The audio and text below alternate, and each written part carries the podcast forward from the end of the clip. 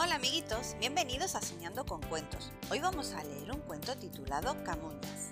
¿Estáis listos? ¡Empezamos!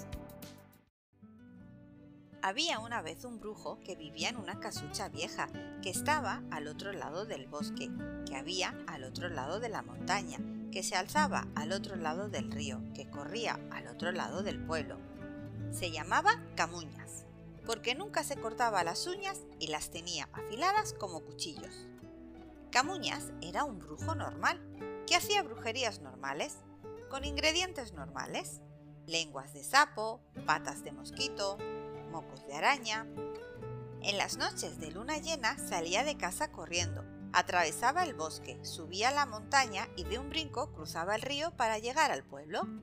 Iba a cazar niños para su despensa y le gustaban todos, gordos y flacos, altos y bajos, rubios, morenos y pelirrojos. Una de aquellas noches entró en el pueblo. La luna brillaba blanca y redonda como una bola de nieve. En una ventana vio a Blanca, que podía haber sido una niña verde como un pimiento, pero era blanca como su nombre. Además, era astuta como un zorro y lista como un búho. Miraba la luna antes de acostarse. Camuñas afiló sus uñas y trepó como un gato por el árbol que había junto a la ventana. Entre las ramas, a través de los cristales, vio a la niña dormida. Hizo palanca con la uña del meñique y ¡zas! La ventana se abrió. Muy despacio, con paso sigiloso, Camuñas se acercó a la cama, avanzando, encorvado, con los brazos extendidos y apretando los dientes.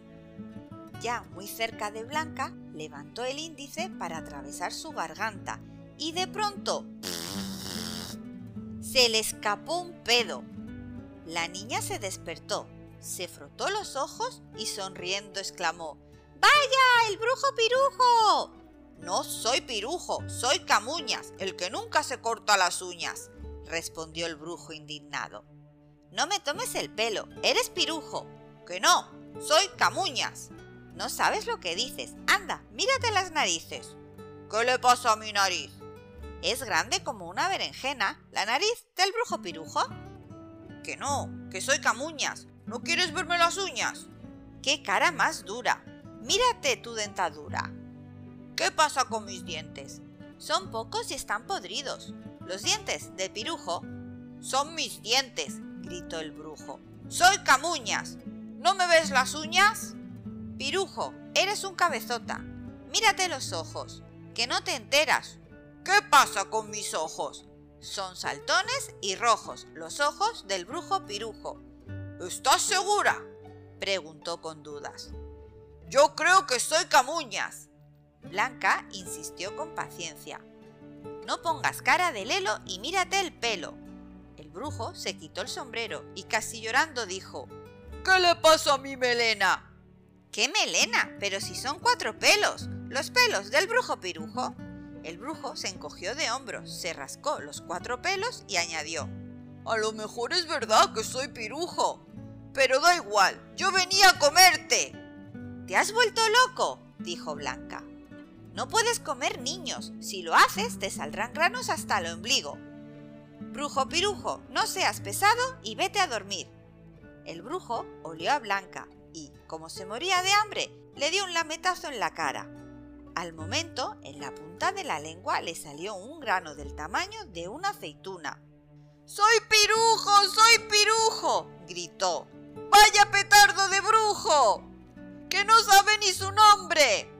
Con la cara desencajada, saltó por la ventana, salió del pueblo, cruzó el río de un brinco, subió la montaña, bajó la montaña y atravesó el bosque para llegar a casa. Se fue derecho al desván y buscó algo en un viejo baúl. Tenía que salir de dudas.